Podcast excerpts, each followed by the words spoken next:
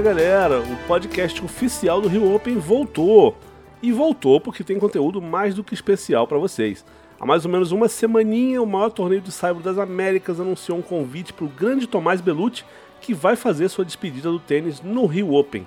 Depois de 17 anos como profissional, o paulista, que foi número 21 do mundo, ganhou quatro torneios ATP, passou praticamente uma década inteira dentro do top 100, ajudou a colocar o Brasil de volta na primeira divisão na Copa Davis, fez jogaços contra Novak Djokovic, Rafael Nadal, Roger Federer.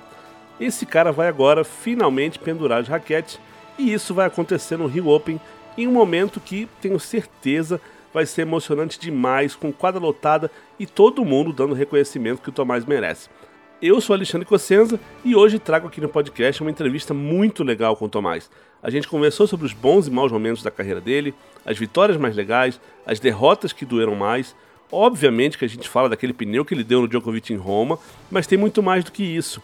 Ele fala do circuito mundial, dos tenistas preferidos dele hoje em dia e conta, claro, por que, que ele decidiu parar agora, o que ele espera dessa despedida no Rio Open e o que ele pretende fazer depois da última partida da carreira.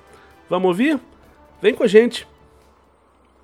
Tomás, primeiro, obrigado por estar conversando com a gente aqui no podcast do Rio Open. É, acho que a primeira pergunta que eu preciso fazer é a seguinte: como é que foi tomar essa decisão de, de parar? É, eu sei que você falou um pouquinho sobre isso no, no, seu post de anúncio lá, mas conta pra gente, teve um momento específico que você falou, bom, agora decidi, bati o martelo, ou foi uma coisa que foi, foi caminhando aos pouquinhos e, e você chegou à conclusão que, que, que, a, que a hora certa é agora? Bom, boa tarde aí, Gonçenza, para todo mundo que está escutando. É, não, acho que foi uma decisão que foi amadurecendo com o tempo, né? Não é uma decisão de uma hora para outra, mas é, o ano passado eu fiquei muitos meses sem jogar e daí meio que no final do ano, final do ano retrasado, né? No final do ano, no final de 2021 eu estava um pouco desanimado com com muitas lesões, estava conseguindo jogar pouco. Daí falei, quer saber, vou tentar mais um ano, é, vou me preparar e vou jogar mais um ano é, bem jogado e, e depois, no final de 2022, eu repenso de novo. Só que daí, quando eu comecei, meio que a pré-temporada do ano passado, eu machuquei meu joelho, fiquei quatro meses sem jogar. E daí eu falei, poxa, é complicado. Eu, tinha, eu pedi ranking protegido, porque eu estava mais de seis meses sem jogar. E eu tinha só oito torneios para jogar de ranking protegido, né? E estava ali 300, conseguiria jogar alguns challengers, alguns qualis.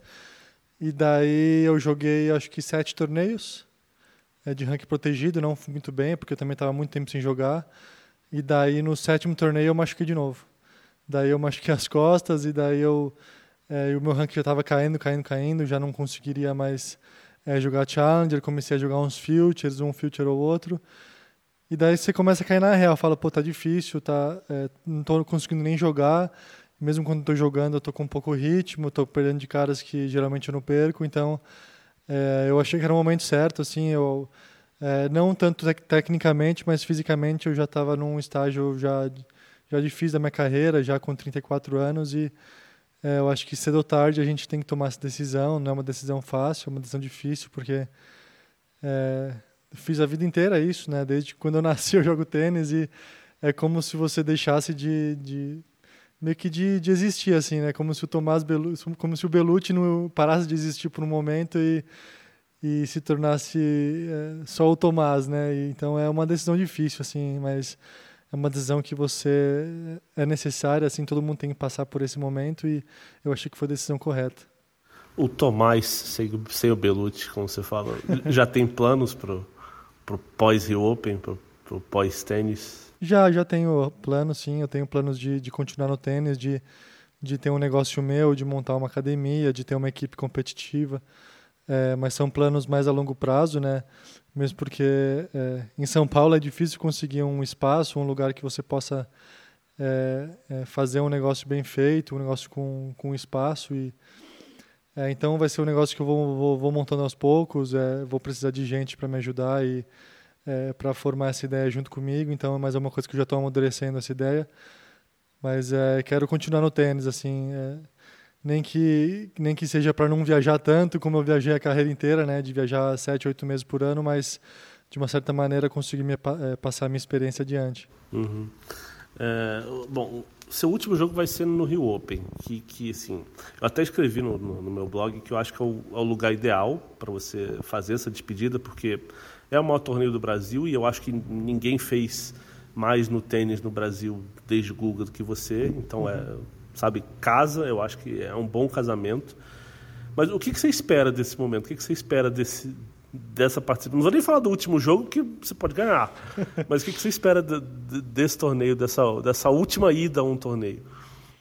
Cara, eu tava um pouco ansioso para jogar logo esse jogo, para falar a verdade, porque é, no, quando acabou ano passado, né, a temporada que eu tava super machucado, eu queria eu tava meio que já, eu tava meio que, que, que treinado assim, mas tava machucado. Então eu falei, cara, eu falei, cara, é, que pena que o Open não é em novembro, tem que ser em fevereiro porque eu já estava já um pouco desanimado de, de, de treinar, né? E, e, faltava ainda ainda quatro meses aí para o torneio, então eu falei, poxa, eu vou ter que me preparar para esse torneio para não para não fazer feio, né? E, e, eu venho treinando desde janeiro para esse torneio.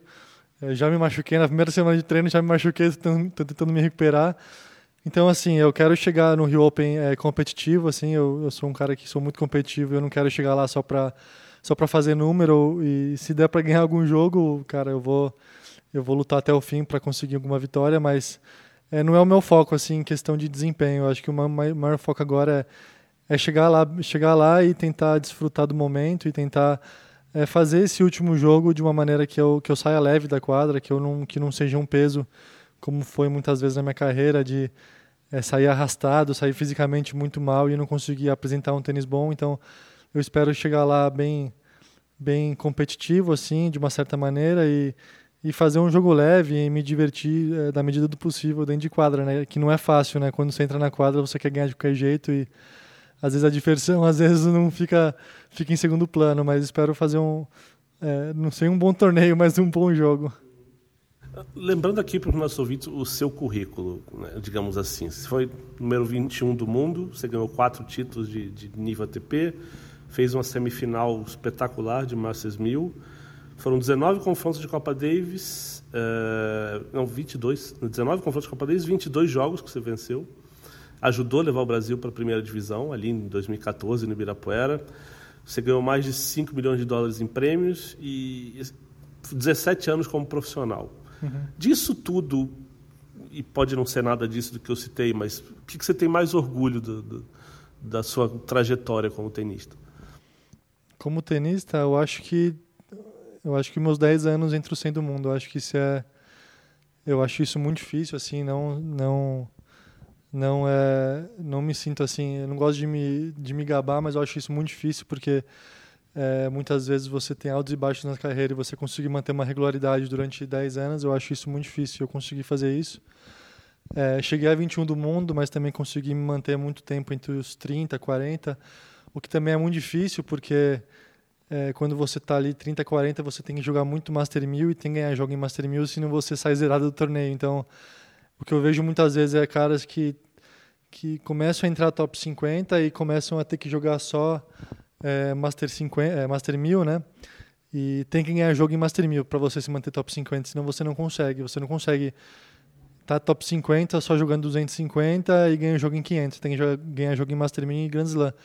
E eu consegui isso durante algum tempo, né? Então isso para mim é, sempre foi muito, foi muito legal, assim, de eu conseguir jogar bem em torneio grande. Então, você pega aí o meu currículo de Master 1000, eu, eu perdi mais do que ganhei, mas é, essa conta era bem equilibrada, assim, então eu conseguia, mesmo em torneios grandes, ganhar alguns jogos.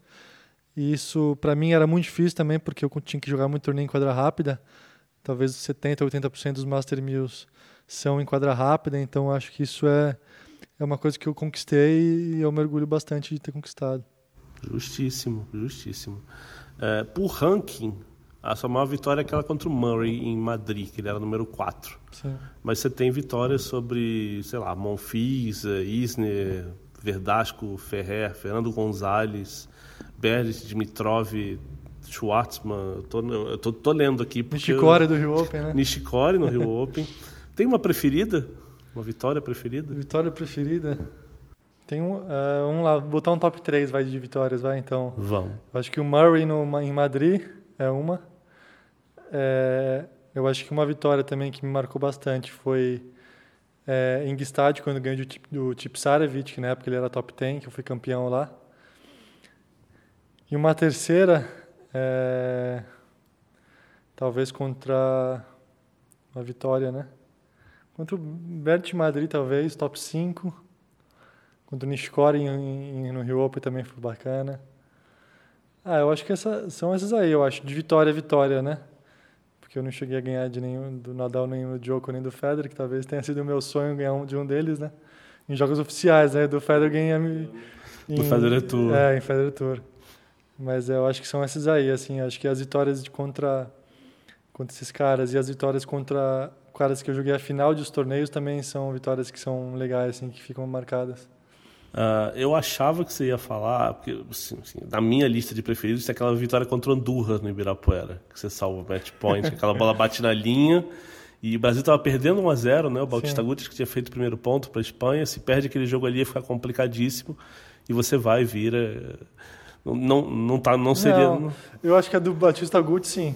É. Deve estar tá no top 5. Que aí. é que fecha o confronto, né? que fecha o confronto, porque daí eu acho que é aquele momento que todo mundo é, desaba, assim, fala, puta, ganhamos, ganhamos, ganhamos confronto, assim, porque quando eu ganho do Andorra, tipo, sai um alívio, assim, mas naquele momento tava um a um confronto ainda, e a gente tinha ainda que ganhar dois pontos, né?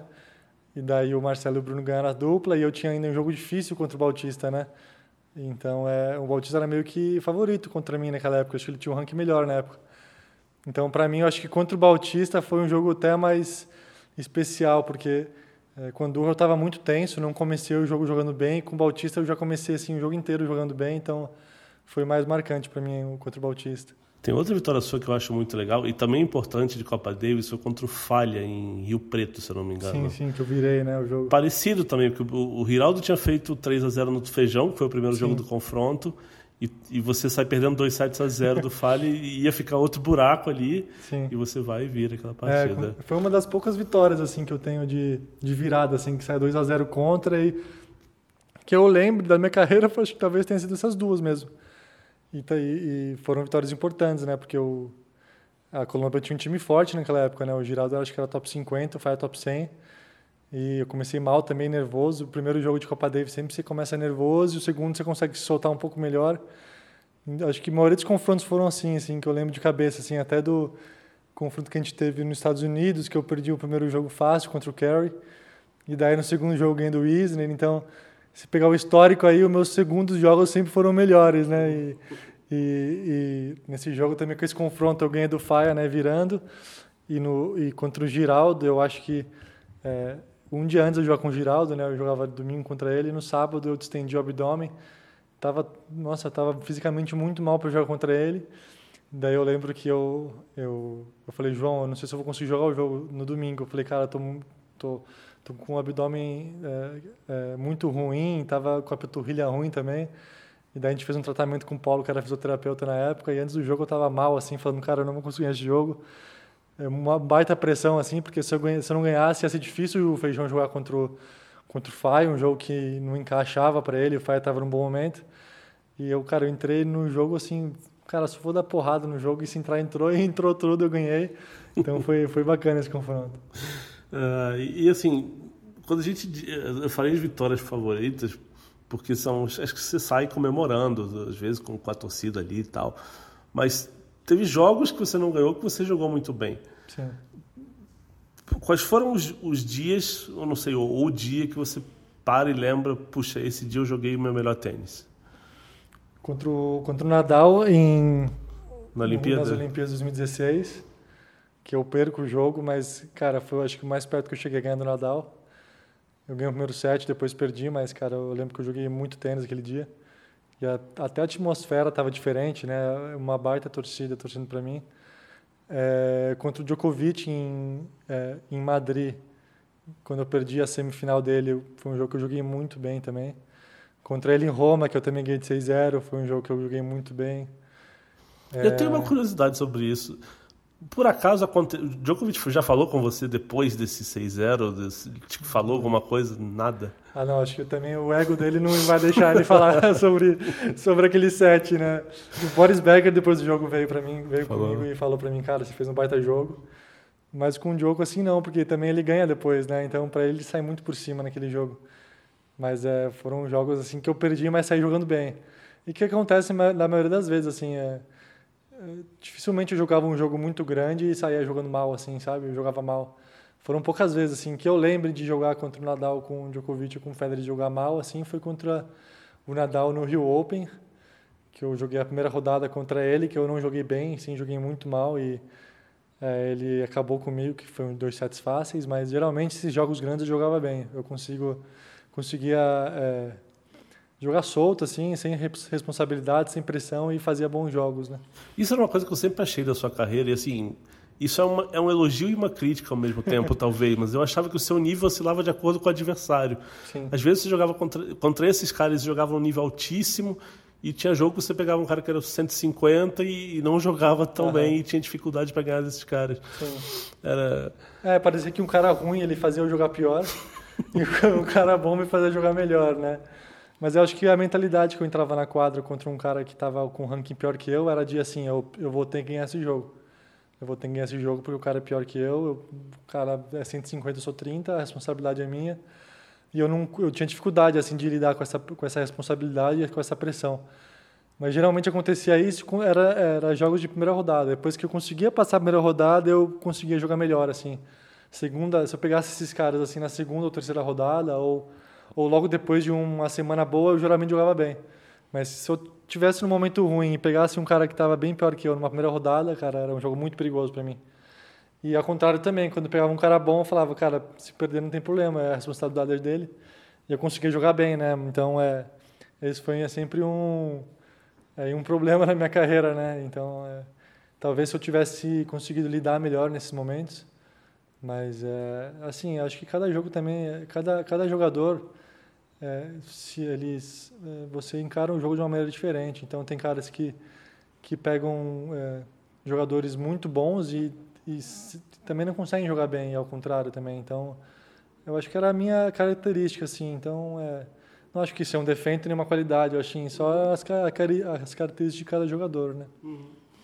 A gente falou das vitórias, dos bons momentos. Deixa eu te perguntar se tem uma derrota mais doída. Eu não quero entrar, não quero deixar o podcast triste, assim, mas você tem respostas boas para derrotas às vezes. E, e eu, e, eu gosto de ouvir. Você, você, tem uma. Uma derrota que eu que mais senti assim, que mais me é. doeu? Eu acho que teve. É, acho que na Índia teve. Na Copa Days foi uma derrota que me deu bastante.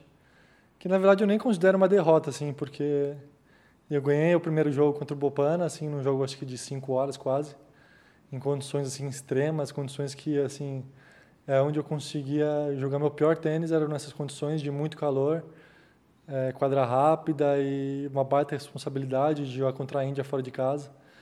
Então eu consigo ganhar o primeiro jogo contra o Bopana e é, no sábado é, a gente estava com um time de dois duplistas, né, como sempre, era eu, Ricardinho Melo e o Marcelo Bruno. E no sábado é, eu viro pro João e João fala, eu falo pro João, João, eu não tenho condições de jogar domingo, eu não vou jogar domingo porque, cara, eu tô, tô esgotado, eu não conseguia, cara, nem sair da cama direito, de, de tão esgotado que eu tava depois do jogo do sábado. Só que a gente tinha dois duplistas, assim, o João falou, cara, não tem como te substituir, tem o Marcelo e o Bruno de, de dupla, você vai ter que jogar, você vai ter que jogar sim ou sim, da maneira que você tiver, vai ter que jogar. E eu falei, cara, não sei o que eu faço, porque eu, eu tenho certeza que eu não vou conseguir terminar o jogo. E foi difícil, porque eu, eu entrei na quadra sabendo que eu ia, assim, que a chance de eu ganhar era se o cara machucasse, torcesse o pé.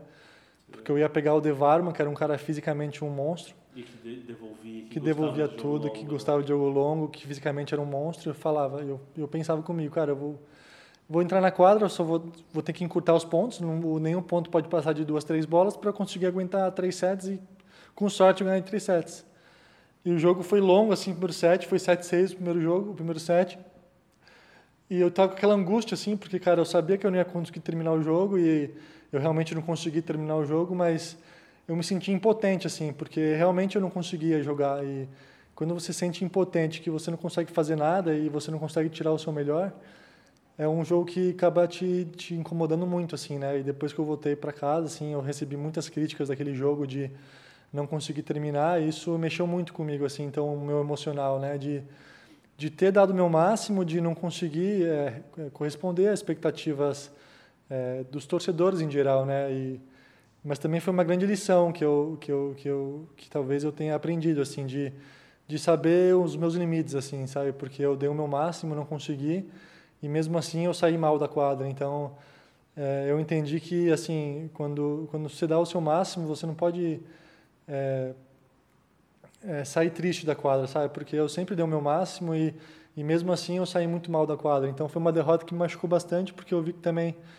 que mesmo dando o meu máximo, é, às vezes as pessoas vão te criticar e não vão entender o que acontece no seu dia a dia. Uhum. É, então é, foi uma derrota que para mim foi uma das foi um divisor de águas assim na minha carreira. É, teve outra derrota também contra o é, contra o Steve Johnson na decisão em Houston em 2017, que eu perco a final para ele e 7 6 no terceiro set, que ele tem câimbras, né, no terceiro set, no tie break e cara, eu sab, eu tinha certeza que eu ia ganhar aquele jogo e ele, com cãibra, ele começa a dar ace, começa a dar win, ele começa a jogar o jogo da vida dele e consegue ganhar o tie-break. Então foi assim, foi um, foi um dia difícil para mim também.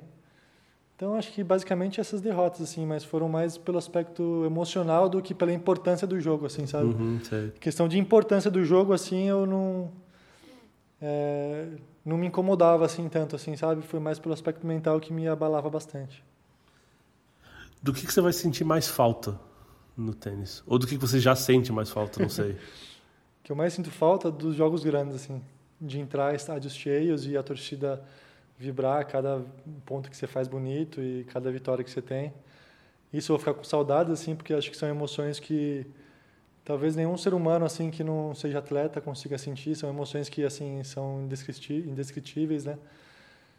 E o que eu não vou sentir falta são dos treinos e da, da rotina, pergunta. da rotina que é, é, ser atleta, assim, sabe? De acordar cedo, de você ter que dormir certo número de horas, de você ter tem que ter uma alimentação boa, de você ter que treinar quatro, cinco horas na quadra, se sacrificar e de voltar cansado para a quadra, não ter energia, é, de voltar cansado para casa, de não ter energia de, de fazer outras coisas, de ter que sacrificar da sua vida, ter que abdicar da, sei lá, de muitas coisas desde muito cedo. Isso é, talvez seja um dos motivos também de eu parar de querer um pouco, de querer viver outras coisas diferentes da minha vida que de é, que sendo atleta você não consegue viver, que porque é, quando eu quando eu fui, quando eu estava sendo, quando eu estava no processo todo, né, de me sacrificar e tudo mais, é, muita gente falava para mim, é, pô, você tem que desfrutar mais, você tem que curtir mais, você tem que é, é, se desconcentrar um pouco do tênis e focar em outras coisas.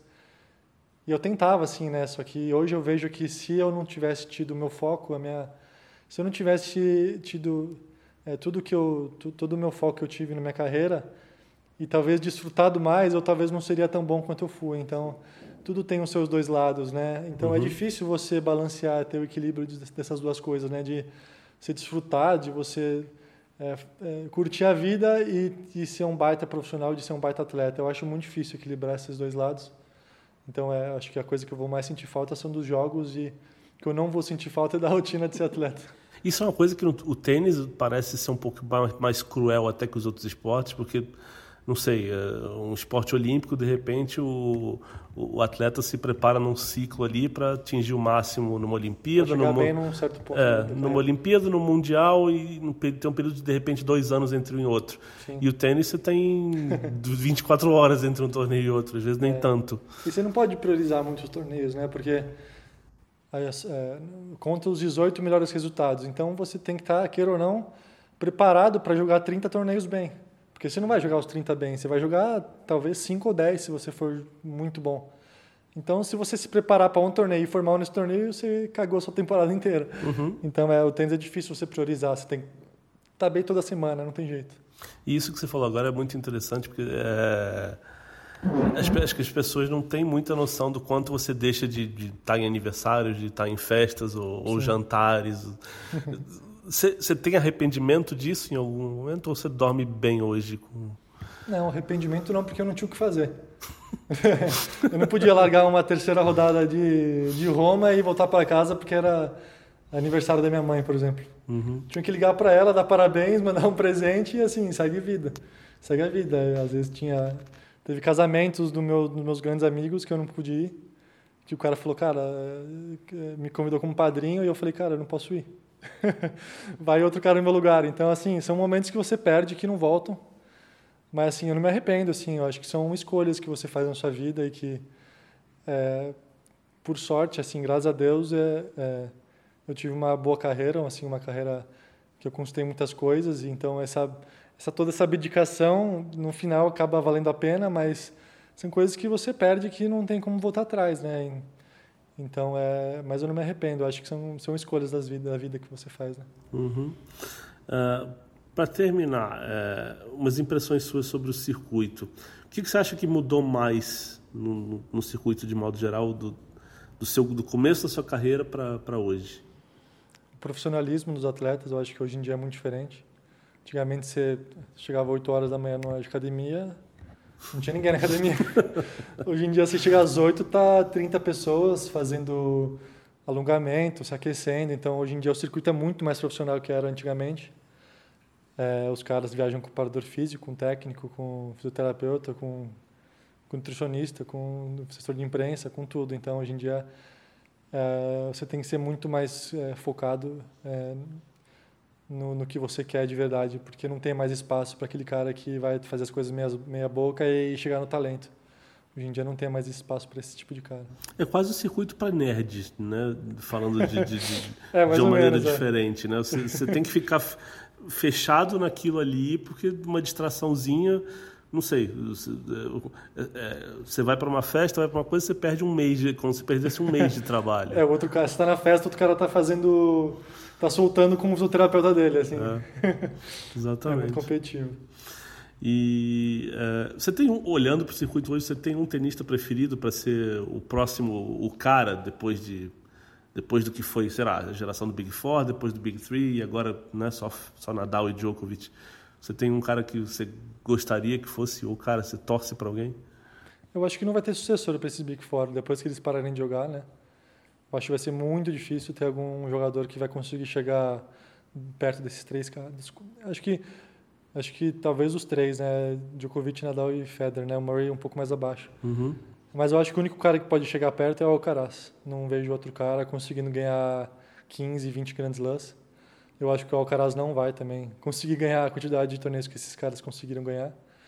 É, é um cara que eu gosto de ver jogar, o Alcaraz é um cara que fisicamente é um monstro e um cara completo. Espero que não veja tão, de perto assim no Rio Open, né? Não precisa, ser, não precisa dar azar no sorteio que nem Pode ser umas quartas de final, numa ah, semifinal. Bom, aí tudo bem. Primeira rodada talvez não, tá, não, talvez não seja um cara melhor para jogar mesmo. Mas não acho que vai ter outro cara tão. Não acho que nos próximos. Não vejo caras assim que vão chegar perto desses, desses três. E eu não vejo caras que, que vão conseguir substituir, que vão conseguir ser número um se o Djokovic não machucar e conseguir jogar o circuito normal igual ele sempre jogou, se não fosse essa época do Covid, né? O Alcaraz, na minha opinião, não seria número um uhum. nunca se não fosse o, é, o Covid. Mas, independente disso, o cara, o Alcaraz é o melhor jogador sem ser esses três, na minha opinião. Última pergunta para responder rápido. Tá. Federer, Nadal ou Djokovic? Em que sentido? o, o que vier na sua cabeça. É Federer. Federer. Por quê? Porque ele é um cara que joga mais bonito, eu acho. Não é o melhor, mas é o que joga mais bonito. Uhum. Eu, eu, eu, costumo dizer isso, né? O Federer encanta, né? De repente você olha para os três, o Djokovic parece ser o mais completo, mas você vê um jogo do Federer tem uma coisa de, de magia ali, uma Sim. coisa que, que que faz você torcer para ele. Exatamente, exatamente. Tomás, obrigado pelo papo com a gente. É, acho que durante o torneio você vai receber as devidas homenagens, mas acho que aqui eu já falo em nome de todos é, no do Rio, é, quando te dou os parabéns pelo que você fez na carreira toda, mas acho que, sobretudo, mais do que parabéns, acho que obrigado. Porque você alimentou o, o, o esporte quando né, você manteve, acho que, a luzinha acesa quando parecia que a sala estava escura.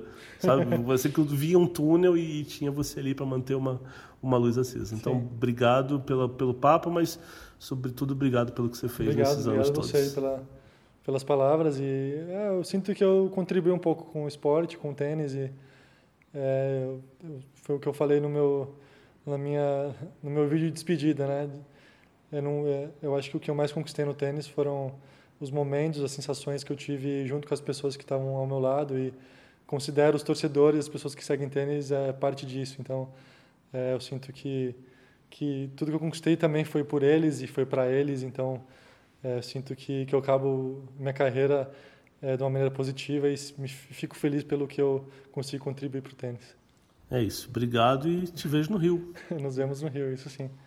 Valeu.